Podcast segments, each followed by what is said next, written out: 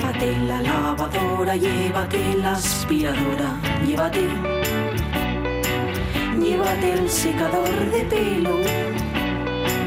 Llévate el horno microondas, el casete, la olla express, pero la radio es mía. La radio es mía. La radio es mía. Y quédate con todo lo demás. La radio es mía. Con Sonia Avellaneda.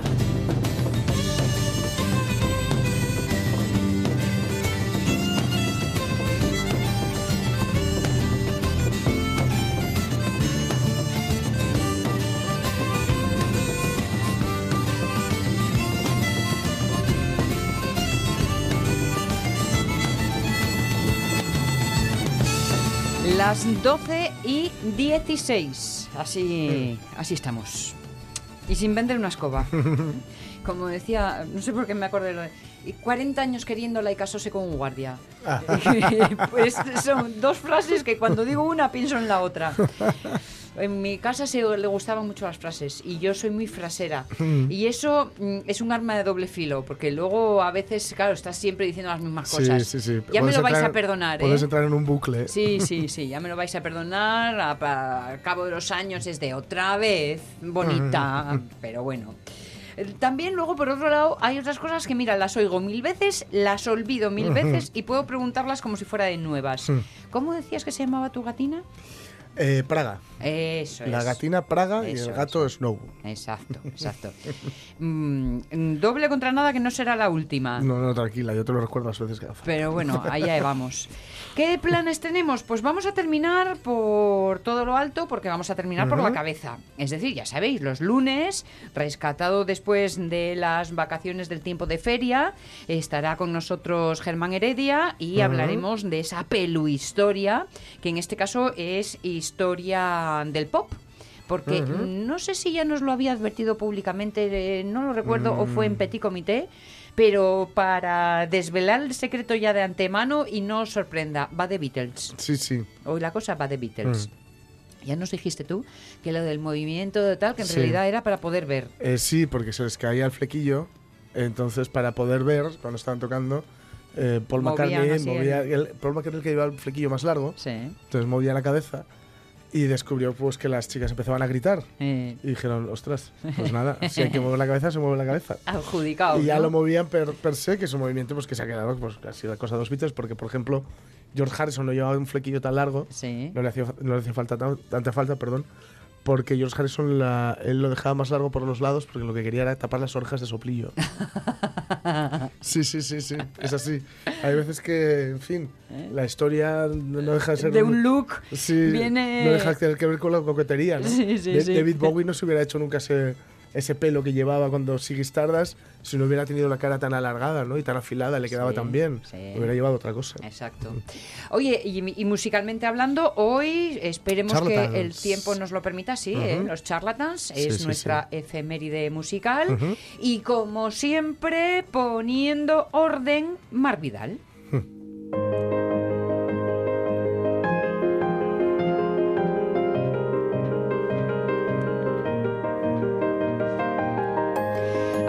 lo que nos falta es el corte del juez con el mazo diciendo orden en la sala. Eso es verdad. Te lo busco para la semana que viene. Mm, no sé si tendré yo, me parece que algo tengo de eso. Creo que es para cascar nueces, pero igual vale. Lo traigo.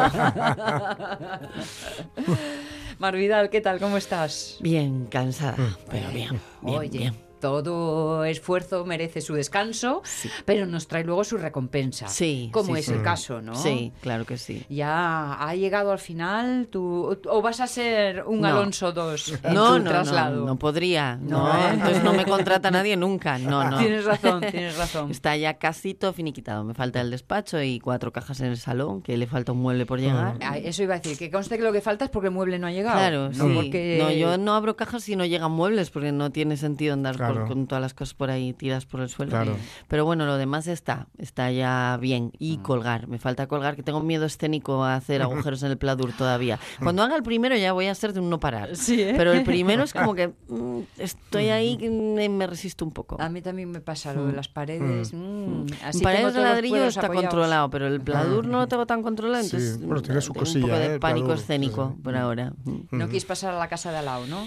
No tengo casa. Puedo salir al, al jardín y ver al obrero, que es porque allí viven todavía ellos, en la parte de fuera. Pues, Lo que pasa es que me da un poco miedo eso de saludar al, al obrero Sí. desde el baño. Va. Esta casa es una ruina, me, me recuerdas es esas imágenes. sí, es verdad. Eh, bueno, pues entonces, mm, ay, algo te iba a preguntar y que Mm. me aspen se me ha ido el santo al cielo. Ya, ya lo recordaré. Eh, estábamos pendientes de poner orden, en este caso no en la sala. Ah, sí, eh, ya sé lo que te iba, perdona, eh, antes de empezar a, a entrar en materia, que a lo mejor era bueno, no sé si hoy o en otro momento. Ya que estamos hablando de hacer y deshacer cajas, Mm. de cómo se embalan las cosas. Ah, bueno, genial. ¿eh? Porque claro, Perfecto. mm, ¿cómo junto los tenedores con las copas de bohemia? No juntas. vale. Me temía que había sido Cajas mala idea. diferentes. Pero bueno, Sí. ya me entiendes, ¿eh? Sí, Cómo organizar sí, una mudanza, vale, el material y luego las cosas así muy delicaditas que haces para que no se rompan y eso, que igual tiene su aquel. Sí. Eh, hoy vamos a hablar de las habitaciones infantiles. Sí. Vale, Mm. muy bien. Hoy nos vamos a meter ya con los niños que en breve vuelven. Entonces vamos a intentar dejarlo todo listo antes de que lleguen. Antes de empezar al cole, ¿eh? Que quede la habitación lista para revista. Sí, eso es. Vamos a, vamos a hablar un poco de, de cómo ordenamos la habitación, de cómo ordenamos los juguetes y de cómo ordenamos las cosas para los siguientes bebés. Ah, vale. Para cuando tenemos uno y tenemos Crecen pensado tener más.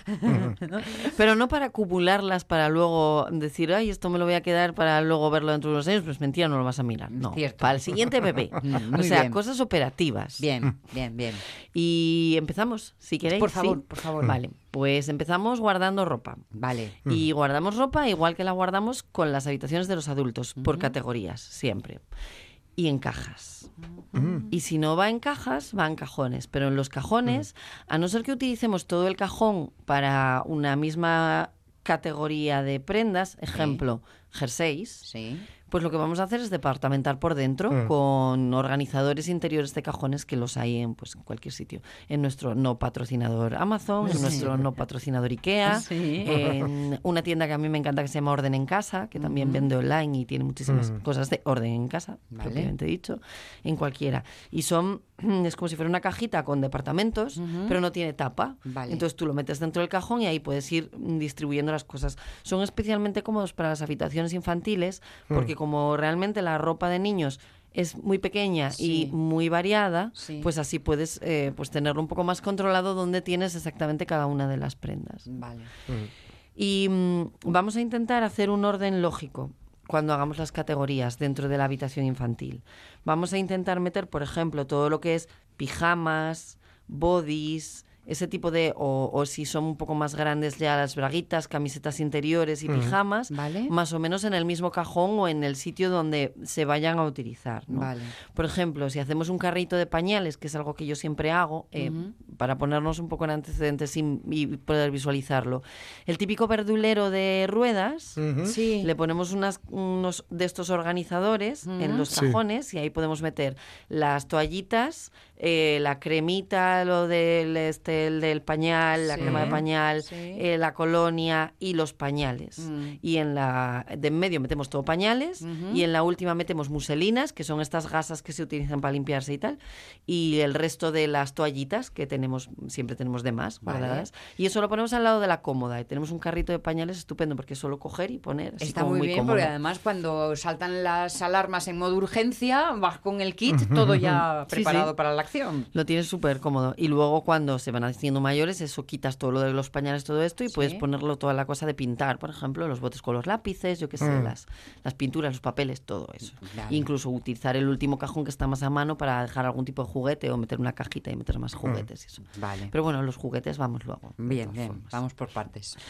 Vale, em, yo me imagino que mm, mucha gente conocerá un método que se llama método Montessori, Sí. que es un método de educación, pero también es un método, em, digamos que es un método de educación general. No solo se basa en el cole, sino en todo lo que lleva eh, desde que el niño nace hasta que ya entra, pues un poco, digamos, en la adolescencia, ¿no?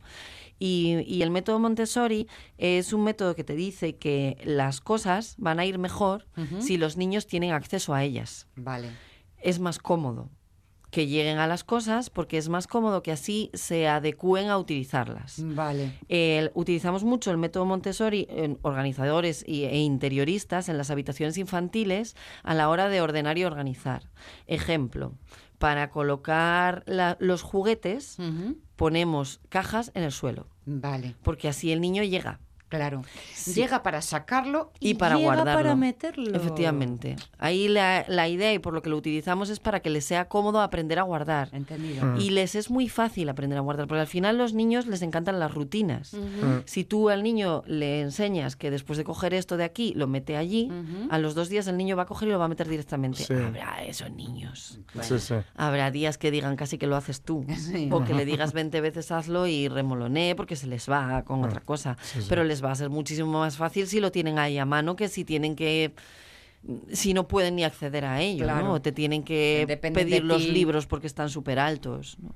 Entonces, eh, utilizamos Montessori para poner las camas más o menos a ras de suelo y que se puedan subir y bajar solos. Bien. Y hay mucha gente que, que cuando yo pongo ese tipo de camas en habitaciones infantiles, o, o lo proyecto así, mejor dicho, te dicen, no, pero es que se va a bajar todo el rato, es que la va a liar, es que va a venir a mi habitación, es que ya verás.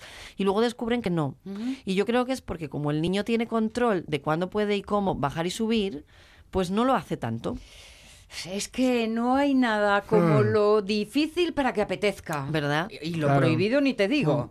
Sí, y yo me he, des- he descubierto con estos años trabajando con este tipo de técnicas y, y en- con el orden en general que cuando tanto los adultos como los pequeños tenemos el control Sí. sobre la situación, Sí. somos más felices y estamos más tranquilos Es verdad. y más abiertos a lo que tenga que ser. Es verdad. Entonces, Mm. y, y con los niños, como les gustan tanto las rutinas, esto es, eh, o sea, eh, se traduce así de forma muy, muy fácil, ¿no? Si ellos tienen el control, todo va a ir mucho mejor siempre. Entonces, poniéndoles la cama un poco a nivel del suelo, a ver, no tiene que estar, porque por ejemplo, mi marido es eh, no total a lo de la cama en el suelo, porque Vale. dice, no es higiénico Ya, para él. Yo le digo, vale, metes una cama nido debajo, Ujú. tienes cajones o una cama extra. Sí. Y realmente ya se puede subir y bajar, porque está a una altura muy pequeña Vale. y no está a ras ras de suelo. O sea, que te está dando la parte de orden porque puedes meter cajones debajo Sí. o una segunda cama para que vengan sus amigos a jugar o venga la prima a quedarse o lo que sea. Sí. Y además estás utilizando ese método para que se pueda bajar y subir cómodamente. Porque lo que haces es sacarla un poquitín Claro. y que haga de escalón, Mm. ¿no? Sí, no, Vale. ¿para, ¿para qué? ¿Para Lo- subirse? Lo de la cama No, nido. no, ¿Por no qué te lo de la cama nido? No entendí entonces. Porque te queda un, una cama nido normalmente te mide pues eh, que Ahí son más bajas claro de lo sí estándar. son un poco más baja y el colchón es un poquitín más pequeño más bajo de altura también Vale, entonces va con un solo paso ya se sube fácil a ver a un bebé le va a costar un poco más Bueno, ya, pero, a un no niño de, de dos años ya le va ya va bien además un bebé bueno hay- es verdad que hay gente que saca ya a los niños de las cunas al año pero no, no es lo habitual lo habitual es que lo saques a los dos años y medio o cosas así Vale, entonces cuando lo vayas a sacar ya va a poder subirse y bajarse perfectamente vale, perfecto. perfecto. y luego utilizamos Montessori también, por ejemplo, para poner armarios o burros y que puedan coger sus cosas, su ropa y habituarse a ponerse la ropa, a quitarse la ropa o simplemente a, re- a preparar la ropa para el día siguiente ellos, que yo lo hago con mi hija desde que tiene nada. O sea, Muy poquito. Eh, son armarios que no están cerrados y que son muy bajos de altura. Entonces tienen como dos o tres baldas por Sí. un lado y por el otro tienen una barra de perchas. Sí. Pero como están a su altura, ellos pueden colgar la ropa Mm. y descolgar la ropa. Entonces es cómodo. Y para que ellos también se vayan habituando a eso que es colgar la ropa, guardar las cosas en los cajones, guardarlas en las cajas o posarlas en las baldas. Qué sensación de poderío tiene que Sí. ser eso para un niño. Claro, claro. Es, eso es cuando tú tienes niños y te, te da por ponerte a- en el suelo y mirar hacia arriba, Mm. alucinas, porque es que, que es to- todo como, te, como que te come. Yo siempre Mm. me acuerdo de, de la peli, yo creo que era en Beethoven, Mm. la del perro este perro. grandote, que se veía cuando era bebé, lo veías todo como desde su Sí, ángulo, sí. y era todo era como gigante. Aquello, claro, para un bebé todo es así. Entonces, si su armario es un armario de casi, de, Mm. yo qué sé, la pared normal, 250 Claro. Sí. y enorme, ¿qué hace con ese claro, claro, armario? claro. Y en de esos manera, armarios, entonces, en las partes superiores, que es a las que accedes tú como adulto, ¿qué es lo que guardas ahí? Yo no pongo nada normalmente ahí, pero eso te sirve como cambiador mismamente, o para coger al niño lo puesas encima y, y lo puedes vestir allí, para no tener tú que agacharte a su cama, ¿no? Vale. O- Entonces no tenemos un armario estándar. Sí, tiene su armario estándar. A ver, ojo, con los tú puedes tener armario estándar porque te puede venir en la habitación, te puede venir ya directamente el armario estándar. Por ejemplo. Esto digamos que es un mueble añadido. Ah, Igual que colocas vale. una consola, Entendido. colocas este mueble añadido. De Vale. hecho, muchos de ellos se pueden transformar a futuro y le quitas la barra esta que tienen y lo que te hace es como si fuera una cajonera para, para un niño mayor para meter sus juguetes y sus cosas, sin más. Vale, vale, vale, Mm. vale. Es, que no lo estaba visualizando. Claro, es otro mueble aparte. no Bien. tiene que ver. Puedes utilizar esto solo como armario, pero a mí me parece poca cosa, porque realmente es un armario que no suele medir más de unos 90 centímetros. O sea, es, Ya, es ya, ya, pequeñito, ya. es muy pequeñito. Yo que me estaba imaginando el armario grande Mm. estándar, pero con todo abajo. Eh, abajo, no. Pero mira, IKEA, sí que nuestro no patrocinador IKEA Sí. tiene unos armarios que son así. Mm. Es como el armario estándar, pero abajo. Y lo que hace es que se compone, lo, puedes componer piezas. Vale. Entonces puedes ir, luego puedes añadirle debajo una cajonera y entonces ya subes la barra y te queda como, te va haciendo como un armario de más adulto que va creciendo con el niño, que esos también los tengo yo muy utilizados mucho en habitaciones infantiles. Qué buena idea Porque eso. ellos lo pueden llegar a ellos de primeras, para ti va a ser un poco más incómodo porque te vas a tener que agachar, pero el armario va creciendo con ellos, no tienes que tirar una cosa para poner Mm. met- para meter Otro una mueble nueva, sí. tal. Vale, sí. vale, Mm. muy bien. Eso en cuanto a cajas, vale, cajones, categorías, por resumir un poquito, sino en cajas, organizadores dentro de los cajones y todo por categorías. Ejemplo, pantalones, ranitas y buzos, mm, braguitas, camisetas interiores, bodies, pijamas, categorías, ¿no? Jerseys, camisetas de manga larga o camisetas de manga larga, camisetas de manga corta. Vale. Zapatos, calcetines, Vale. por tenerlo así todo un poco controlado, ¿no? ¿Qué son ranitas? Ranitas son estas eh, como ¿El si- pijama que se abre por el Mm, culete? No. ¿Cómo te lo digo? Como si fuera una braguita, pero de salir a la calle. Ah, que es así como corto. Vale, vale, vale, vale. Ranitas. Es- yo no sé si se llaman de otra manera, siempre las he llamado ranitas. Seguro que, mm, que todos sabéis lo que son. Bueno, eso por esa parte. Luego, para guardar la ropa para el siguiente bebé, sí. Vamos a hacer lo mismo. Vamos a usar categorías y vamos a usar cajas. Yo utilizo siempre dos tipos de cajas. O la caja tipo Scoop, de la que hemos hablado muchísimo. Scoop es una... mm, eh, es el nombre de una caja que tiene IKEA. Es una Vale. categoría de cajas, digamos. ¿eh? Porque siempre digo tipo Scoop porque Sí. es como muy conocida, pero bueno, para ponernos en antecedentes. Son unas cajas que son como de telilla, tienen cremallera, tienen eh, unas ranuras un poco por los lados para que puedan ventilar bien Sí. y se pliegan Ajá. cuando no las usas. Entonces no te ocupan espacio si no las necesitas. Bien. Que está, y a mí me encantan por eso, porque si las usas, las, las montas, si no las usas, las pliegas. Perfecto. Y además estéticamente son bonitas, pues son blanquitas, son negras, son un color así no extremadamente chillón y tienen muchas medidas, con lo cual pues siempre Se les encuentra adaptar. sí, sí, son muy adaptables. Y si no, también están las típicas cajas de toda la vida que son de plástico duro, que tienen ruedas y que tienen tapa que hace como clic. Sí, sí. Que esas son más difíciles de guardar luego, pero bueno, si tienes espacio también podrías utilizar esas. Esas son las que utilizo yo siempre para guardar la ropa para el siguiente bebé. Vale. Y guardo lo de dentro por categorías en modo tienda. Y me explico. A ver. De 0 a 3 meses, de 3 a 6, Ah. de 6 a 12, qué buena de 12 a idea. 24. Así, si lo haces así, lo haces por categorías, como hacíamos antes, ejemplo, de 0 a 3, bodies, pijamas y buzos o Sí, peleles, que sí. son esto que es como un pijama pero de salir a la calle, Sí. tú ya sabes que todo lo que es ese tipo de ropa de- y es de 0 a 3 lo tienes en esta caja. Claro. Imaginamos 6 a 12 pantalones, eh, yo qué sé, incluso zapatos y calcetines. Y si tienes un niño que crece muy despacio, como mi hija, que lo que pasa es que sigue en talla 2, aunque tiene tres y medio, o tienes un, y si tuviera uno más mayor, Sí. o tienes una hija más pequeña, pero con una talla normal, que es por yo siempre intento poner mis casos y no los de los clientes, que bueno, al final. Entendido. Mi, mi hija pequeña, talla normal, tú vas a la tienda a comprarle ropa de su, e- de su edad y le sirve. La- a, la pequeña, a la mayor no. A la mayor le tienes que comprar cosas de un año antes, porque Vale. si no, no le sirve. Vale.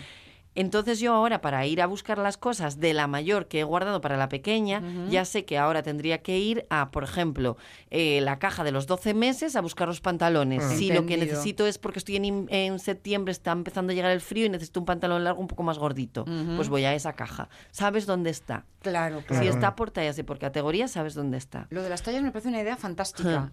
Es porque es luego fácil encontrarlo y sobre todo por eso, por si tienes niños que no cuadran muy bien en, en- en tallaje con, Vale. con los otros. Y muchas veces me dicen, vale, pero ¿y si no tengo mucha ropa de cada talla? Lo metes en la misma caja y le metes un folio en el medio que por la parte de arriba ponga 3 a 6. Y ya está. Y así ya sabes que el primer folio es 0 a 3, el segundo es 3 a 6. ta- Porque igual ahí de bodies no tienes tres cajas. ¿no? Entendido. En una puedes meter bodies G6 o yo qué sé. Sí, sí, sí. Luego sí. cada uno tiene mucha ropa o poca ropa dependiendo de lo que le regalen y lo que se quiera gastar. Entonces, controlamos así. Muy bien, Ten- perfecto. entonces tenemos ya cómo guardamos las cosas en los cajones, cómo guardamos las cosas para otros bebés y nos falta solo cómo guardamos los juguetes. Oh, oh, el gran asunto, los juguetes. Los, yo aquí me desmarco de la mayoría de los organizadores profesionales. ¿Ah, sí? A ver, Porque- dinos qué es lo que dice la mayoría y dinos lo que opinas tú. A ver, siem- todos es verdad que guardamos en cajas. Y si no guardamos en cajas, guardamos en contenedores. Vale. Contenedores, ejemplo. Yo siempre pongo ejemplos IKEA porque es que al final es lo que todo el mundo conoce. Y claro, lo imaginamos Sí. bien. Mm. Pongamos una estantería de cubos, Sí. ¿no? estas que tienen como agujeros cuadrados. Sí. A esas les metes unos cajones, unos, unas cajas que Sí. vienen con ellos, o hay una que se llama Trofast concretamente, que encima las cajas como que salen porque tienen como guías, Ajá. pero es todo como de- muy de plástico, muy de niño, con colores así un poco chamadeiros, no sé, si chamadeiro en, tu- en- ¿Chillones? Chillones. Y mm, es palabra que me salió así en fala. Ey, muy bien, muy bien, nos encanta, nos encanta. y tienen así colores así un poco tal y entonces queda como muy bonito en las habitaciones infantiles, ¿no? Y ahí metes a lo loco. ¿Cómo hacen otros organizadores? ¿Cómo hacen? Po- y ponen pictogramas, pictogramas. O sea, sí, imaginamos foto de un coche, la pegas en la caja de los coches. Vale. O lo escriben, ponen con Dimo, escriben juguetes, yo qué sé, coches. Mm. Yo no hago nada de eso, no pongo nada. No pongo nada por la sencilla razón de que lo que hago es que no meto dos, más de dos, tres categorías por caja, nunca. Vale. Digamos que si en un coche meto coches, en un coche, he En un dicho en un coche meto sí, coches, sí, ¿no? sí, pero te entendemos. En una caja meto coches, Sí. y igual también meto, eh, yo qué sé, vías de tren y meto trenes de juguetes. Y no meto nada más. Entonces él más o menos tiene controlado que las cosas de ruedas van en ese cajón. Entendido. Y si no metes más de tres o cinco categorías como mucho, yo tengo comprobado que se, se acuerdan de dónde tienen las cosas. No necesitan ponerles... Más que nosotros. Claro. Que la pegatina es para la madre, no para el niño. Claro, Pero la, pero la madre no tiene que ordenar las cosas de su Eh. hijo. El hijo tiene que ordenar eso y mamá ayuda. Vale. Que tendemos mucho a decir, venga, ayúdame a recoger. No, no. Yo te ayudo a recoger a ti, no tú me ayudas a recoger a mí. Es Entendido. bueno, esto nos da para tres. Yo tengo un taller de tres horas solo de habitaciones infantiles, ¿eh? O sea que voy- intento resumir esto en, en muchísimo y eso es minutos. muy difícil. Entonces, los pictogramas los quitamos, pero no nos hacen falta. A ver, si tienes un niño que tiene una demanda especial porque tiene algún tipo de síndrome, algún tipo de problema, pues entonces sí, siempre te dicen pon pictogramas porque les es Vale. más sencillo. Vale. Pero en general, si el niño no tiene ningún tipo de problema, es capaz de recordar tres, cinco categorías por caja, no hace falta ponerles nada. Y lo del escribirlo, Sí. no lo hago Mm. porque es las cosas tienen que crecer con ellos. Entonces, donde hoy hay coches mm, que suenan, mañana es probable que haya Barbies Ya. o que haya cacharritos de cocina. Y si tienes que andar quitando los nombres, yo lo que pasa es que luego me encuentro en las casas que voy a ordenar con que hay un cajón que pone coches y realmente tiene pinturas. Ya. Porque mamá no le dio por ponerse a quitar el nombre que puso porque le daba pereza. Entonces no pongamos nombres, Vale. porque luego no los quitamos nunca. Vale, vale. Pues eso fuera. ¿Y, y de verdad que los juguetes se pueden organizar por categorías? Madre mía, porque Y se para mí los acuerdan, juguetes ¿eh? es como un gran batiburrillo mundial. Pero tú puedes hacer un batiburrillo dentro de una caja. O sea, la caja va a ser un batiburrillo. Vale. Pero va a ser un batiburrillo controlado. Vale. Porque vas a saber que ahí, por ejemplo, solo hay peluches. Bien, bien. O solo hay peluches y muñecas. Ese es mi camino me Ah. gusta. Y que- luego los niños son muy neuras. Y, y tú a mi hija ahora mismo le dices, eh, metes las cosas, la ayudas a recoger y metes las cosas y como se te ocurra meter una sola cosa donde no vaya, Ay, no, enseguida mamá. te dice, eso no va ahí, va aquí. pues ella sabe dónde va. Perfecto. Luego, las piezas muy, muy, muy pequeñitas las vamos a meter en bolsas de plástico con cremallera y transparentes. Por vale. cierto, que eso no, no lo había dicho. O en cajas, hay unas cajas en, en los bazares chinos Sí. que tienen, que los utilizan también mucho en mercería para los botones, todas estas Ah. cosas que vienen como en departamentos pequeños. Como un pastillero Sí, grande. Eso, pues eso es perfecto para las cosas de los Silvanian, que son los Silvanian son unos conejitos de juguete que tienen piecitas muy pequeñitas, tienen como vasos minúsculos y como incluso eh, emparedados y Ah. cosas de estas. Esto lo metemos en ese tipo de cajas y queda todo recogido perfecto. Para niños un poco mayores que no se las metan en la boca, no se las traguen, no. Claro, yo a mi hija mayor se lo meto en ese tipo de cajas y le digo, la bolsa de las cosas pequeñitas no sale cuando está tu hermana. Y ya está. Saca las piezas grandes, pero no saca las piezas pequeñas. Y luego hay una serie de maletas que son como de, de cartón, que tienen como una pestaña para abrirlas, son muy cómodas. Maletas de distintas medidas, que también las utilizo para, para las piezas que son un poco más de granjas y de cosas de esas.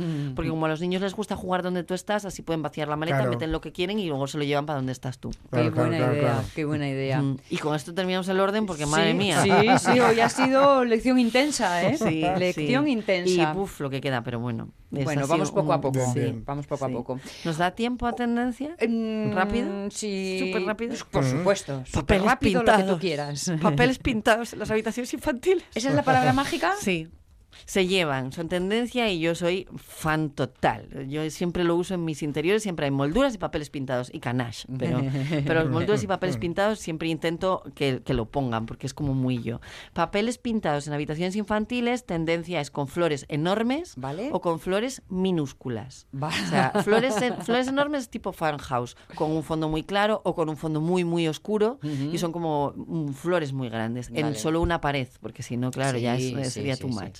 Y en flores muy, muy, muy pequeñitas con un fondo muy clarito, que ahí puedes empapelar hasta el techo. Como hay en las habitaciones estas de, de cottage, de, de casas francesas Ah, antiguas sí, que sí, tienen sí. empapelados hasta, Mm. que son como súper románticas. Ahora lo pues eso veo. se lleva Qué otra vez bueno. así. Hoy estoy dentro del campo aunque estando en casa. Sí, Un poco la efectivamente. idea, ¿no? Sí, sí. Uy, qué sí. lindo. Queda Vale. muy bonito, muy romántico. y si tenemos papeles horrorosos antiguos o llegamos y nos encontramos con una casa muy vieja que tiene mucho papel, lo quitamos con, con la plancha con vapor. Si tenemos Ah. una estación de plancha, mejor, pero si no, acercamos un poco a la plancha y como ablanda lo que es el papel, Sí. pues luego tirar es muy fácil para quitarlo. Ay, me has llevado a mi más tierna juventud. Anda, que no he quitado papeles yo por casas varias. En fin. Oye, las 12 y 42 minutos. Pero, siento, pero ¿qué ha ¿eh? pasado? No, No, La, no. la la causa es mía. La causa es mía. Que no la culpa, que aquí nadie tiene culpa de nada. no. Pero la causa es No he mía. podido resumir más. Sí, No, no, muy bien, muy bien. no. Hemos aprendido muchas cosas. Y como además, eh, em, por unas razones y otras, te habíamos echado de menos estas semanas Claro. atrás, eh, pues Claro, hoy hemos tenido que hacer aquí acopio de Sí. información. ¿vale? Mar Vidal, nuestra organizadora profesional, también nos lleva al mundo de la decoración y de las cosas que se llevan y que si la buscáis en las redes la vais a encontrar. En Instagram vivo. ¿Eh? Mar Vidal, acordaos de este nombre. Nos vemos el lunes, Mar. Nos vemos el lunes, hablamos de mudanzas, entonces, si quieres. ¿Te Bueno, vale. Ahí ¿Mm? eso, de cómo metemos Sí. las cosas en la... Sí. tal, ¿eh? Eso. Hecho. para que muchos de nosotros sepamos por qué nos hemos quedado sin vajilla, por ejemplo. Vale, perfecto. Eso igual depende también un poco de quién haya hecho la mudanza de Gem. Bueno, dejémoslo en ejem. Gracias, Mar. Gracias. Las 12 y 43 y nosotros con estos pelos.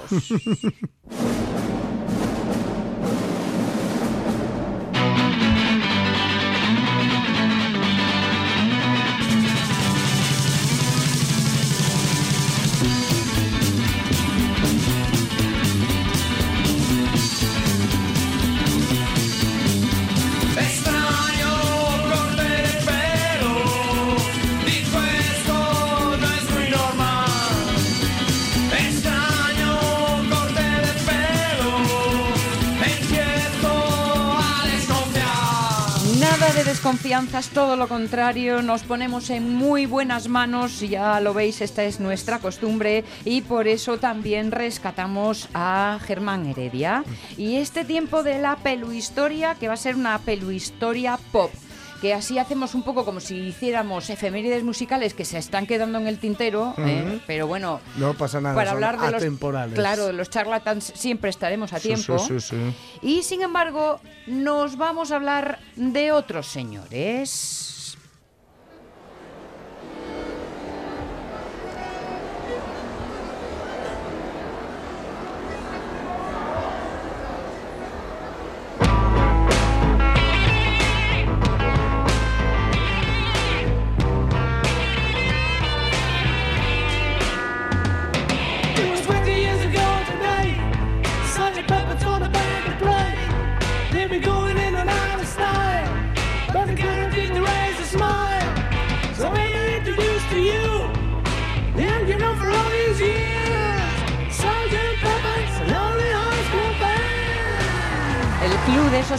Solitarios de Sgt. Pepper. Sí, Sargento es... Pimienta, su club de los corazones solitarios. Toma nombre, que Eh, voilà.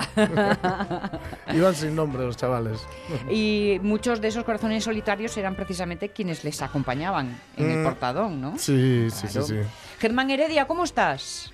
Pues, pues muy bien, yo recordando en esa temporada de, de la pelu, historia, Sí. realmente todo eso lo hago por Jorge. ¿eh? Hombre, no me cabe duda. Totalmente. o sea, realmente Jorge está disfrutando con esta sesión porque seguro que está viendo carátulas de discos Sí, que sí, ahora sí. son inimaginables. Sí, sí, sí. Buf, ya te lo de ahora es un bodrio, lo de antes era una maravilla sí. artística la que se hacía.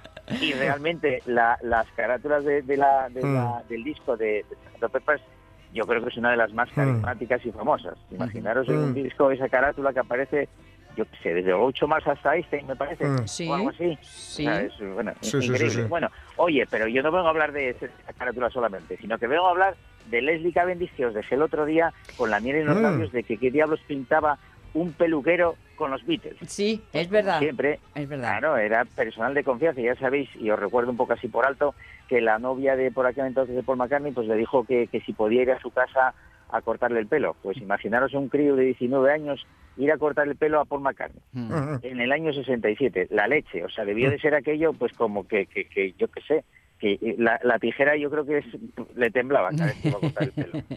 Pero bueno, yo vengo a, de- a deciros que, que la confianza de, este, de Leslie Cavendish, por cierto, que venena mucho por España, y Mm. ahora tiene un libro editado en castellano sobre sus aventuras con los Beatles, con los Bee Gees y con mucha gente más que le cortó el pelo, que es un, bueno, es muy simpático de, de leer y que de ahí extraigo un poco todo lo que os voy a decir ahora mismo. Eh, ya sabéis que con la confianza esa que tenemos los peluqueros entre corte y Mm. corte, pues Paul McCartney le contaba pues poco a poco pues, Mm. que, que ya no iban a cantar más o que a lo mejor le gustaba más estar en familia que en otra cosa Mm. o que no le gustaba el fútbol. Imaginaros, decir a un inglés que no le gusta el fútbol. Es Mm. como cuando aquella vez le- a Fernando Alonso le- se le ocurrió decir que no le gustaba la fabada. Sí, sí, sí. Corrían a borrazos.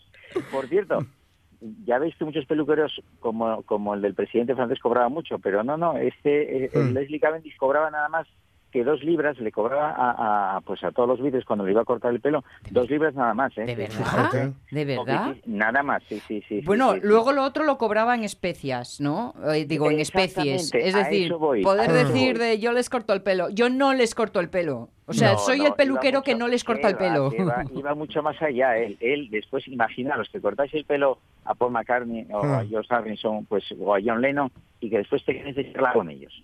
Que te quedes fumando porretos, porrinos así, un porro por aquí, otro por Rabaya, después que vayas de farra.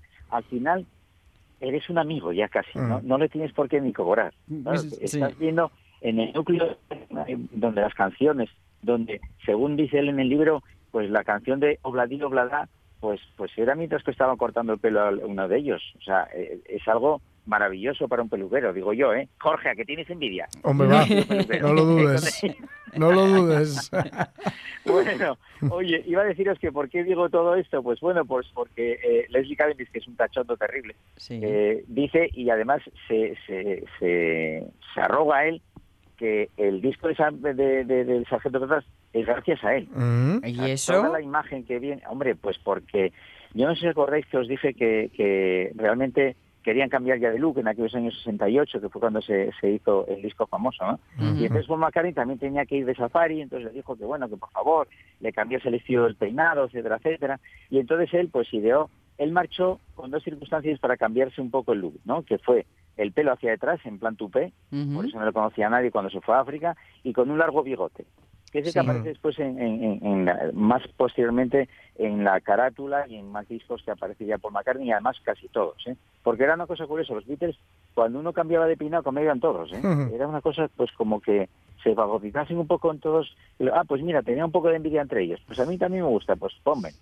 Total, que cuando él le hizo este tipo de peinado y ya vino después ya del, del safari a crear un poco la, la historia, Leslie Cavendish, le- le- en esa fotografía que veis en el disco, Sí. realmente se ve eh, pues ya su bigote ya más prolongado, como casi todos, ya un flequillo, pero más desi- más más deshilachado, no no ese no ese corte que llevaban al principio los los los Beatles, que era un coste un, pues un corte de, de casco, ¿no? Sí, como, como, como se ahí. decía antes, de vacinilla.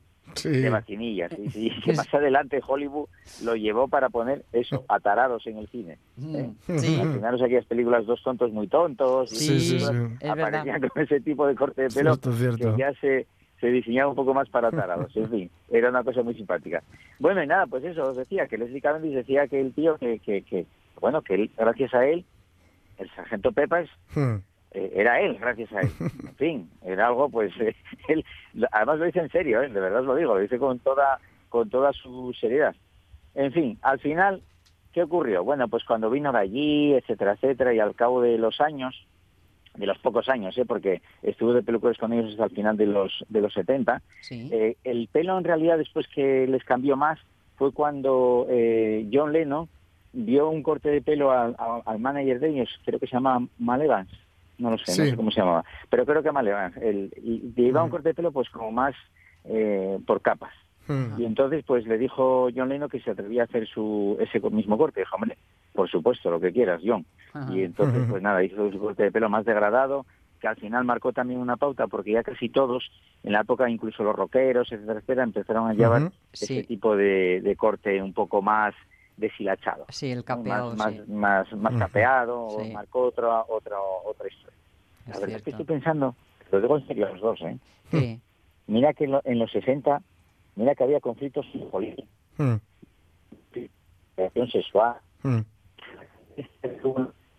Había tantos conflictos que ni te los oímos. Sí. Mira tú lo que te digo. Es que, es que pelo- espera, espera. Espera que te perdimos eh, en lo de los conflictos, que ahí perdimos No, tu no, voz, eso. que decías que había tantos conflictos con tantas cosas y sin embargo, El pelo era fundamental en todos. bueno, ¿eh? es que era- cuando vives del el- público la imagen lo marca todo, lo cuenta todo. Es que además había un- el famoso musical de Aire. Hmm. Sí, sí, Sí. sí, hombre. Era, bueno, y, y- insisto, en las carátulas de los discos se manejaba mucho el estilismo, la ropa, Ujú. Hmm. no, y sobre todo, ya te digo, la, la peluquería, que marcaba un hito, un antes y un después en lo que era cada uno y marcaba la- lo que era también lo que se podía llevar, sinceramente. Y la, Hmm. y la gente que con esa misma liberación que también veían en las revistas, en el Ola, etcétera, etcétera, que ya un poco más modositas, pero realmente pues los viejos rockeros como Sonia Beñanera, Jorge, ahí, buscaban algo más, no buscaban las páginas de Lola, lo buscaban las carátulas. Exactamente, exactamente. Ibas con el disco debajo del brazo a Sí, pedir, sí. la por- eh, a pedir el, el corte, ¿no? Y me vas a permitir, porque claro, con Beatles y Jorge hay un idilio que hay que reconocer y hoy eh, ponemos, subrayamos, pero perdona, perdona bonito, que diría la frase, Cavendish fue también el peluquero de los Who, ¿eh? Y ahí entonces entramos en mis pasiones. de Diana Dors, también, de un montón de peluqueros. Es que eh, eh, el chico este, fíjate, era peinaba a, a casi todo el mundo de la época rockera, de pop, etcétera, etcétera, famoso. Bueno, puso una peluquería en Londres a finales de, a finales no, sobre los setenta y pico, a principios. El tío se arruinó. Es, increíble cómo una persona que con Ostras. tanta con tanta gente, con tan, tan Con esa clientela, tan- con, con esa agenda. Bueno, con esa clientela, a lo mejor hasta lo entiendo, fíjate. Pero ¿por qué? ¿Por No. qué? ¿Qué le pasó? ¿Por qué se arruinó? Bueno, él, él dice que, que le iba mucho la marcha. Ah, iba ya, mucho la marcha. Ya, iba ya, mucho la marcha. Entonces, le- la- las noches en Benidorm, que también se pasaba en Hmm. En aquellos años, Mm. pues hombre, fueron brutales. En la Costa del Sol creo que se gastaba un montón de dinero. Hmm. En fin, eh, me imagino que ir de juerga con los amigos y no tan amigos, Mm. tener una troupe de alrededor de él que, de que, de que le gustaba mucho la noche, Mm. y que él confiesa que en realidad cuando fue a pedir trabajo a Viral Fasum, allá por los años principios, pues, pues con 15 años que le fue a pedir trabajo, realmente se metía a ello pues por ligar mucho. Mm. Anda. Ligar mucho, o sea, fue súper difícil lo de ligar. en realidad, él cuando montó su peluquería, que la montó en Londres, que además fue a esa inauguración, fueron los Beatles, fueron un montón de gente famosa, Sí. eh, sí que le reportó mucha publicidad. Incluso él siempre fue muy discreto, eran los medios de comunicación los que le ponían un poco que era el peluquero de los Beatles. Hay una entrevista muy famosa que le hizo no sé quién que se le Mm. ocurrió decir aquello de que qué pelo tenían los Beatles y dijo que, que fulano tenía no sé qué pelo, que el otro, pero que el más fino que era el de John Lennon. Mm. Y que, y bueno, en realidad es que no tenía ningún problema, pero bueno, que era el más fino. El siguiente titular de la prensa fue John Lennon se va a quedar calvo. Cuidado. Así, así somos los que hacemos eh, Ah, sí, sí, lo que sí le fue a decir. las noticias. Le llamaron, bueno, le pidió miles de disculpas que él no había dicho eso, que simplemente que Mm. tal. Pues Eh. resulta que cuando lo llamó John Lennon, le dijo, ya antes de que hablase señor Lennon, él dijo un montón de disculpas, perdóname, yo no quise decir eso, yo solamente dije era que tenías el pelo más Mm. fino. Sí. Y realmente la siguiente pregunta que le dijo John Lennon fue, no, no, a mí solo me interesa saber si me voy a quedar calvo de verdad. ¿Cuánto de verdad En fin. hay en esto, no? Por desgracia no pudimos ver a John Lennon si, si era o no era calvo. Mm. Nada. Bueno, está bien. Oye, leí, leí por ahí eh, de Cavendish que este... mm, ¿Has dicho que era judío?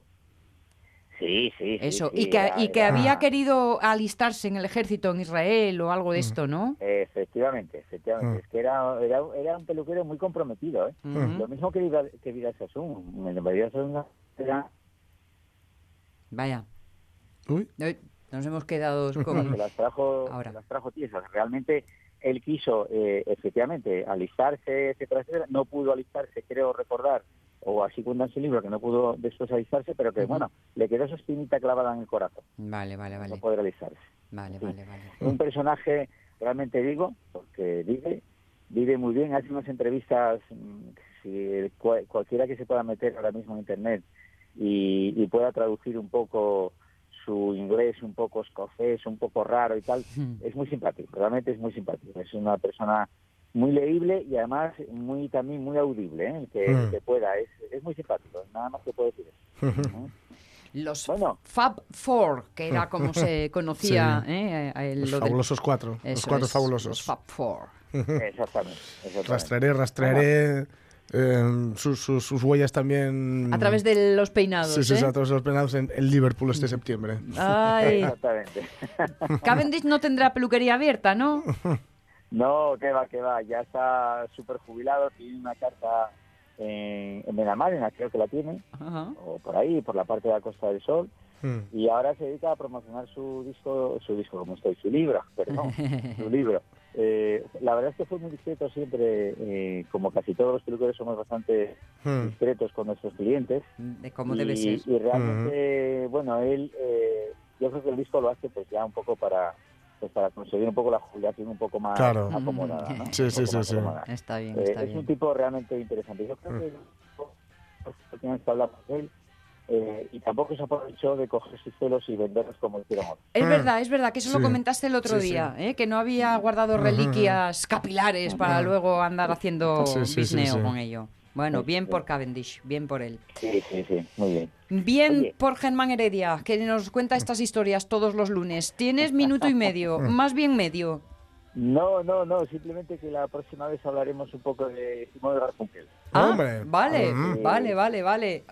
Pero Han- también emblemático. Sí, Sí. señor, los rizos de Sí, Garfunkel. sí, pelos para arriba y pelos para abajo. Crearon moda. De eso hablaremos. Venga, pues anotado queda. A ver qué music buscamos para entonces. Venga, un abrazo. Gracias, Un abrazo, Germán. Un un abrazo abrazo. fuerte.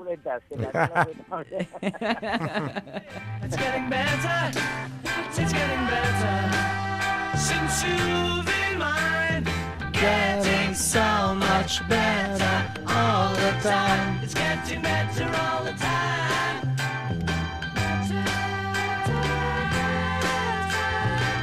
It's getting better all the time. Claro, ves, es que eh, eh, pasaba como con la banda sonora de Easy Rider, que ¿cómo Sí. empiezas a elegir? Pues un poco al de complicado. un poco Sí, al de sí, porque no, no mira, hay forma. donde caiga el dedo. Sí. ¿A dónde viajamos ahora? Nosotros de momento a citarnos con todos vosotros mañana, con Omar Caunedo, Jorge Alonso y quien os habla.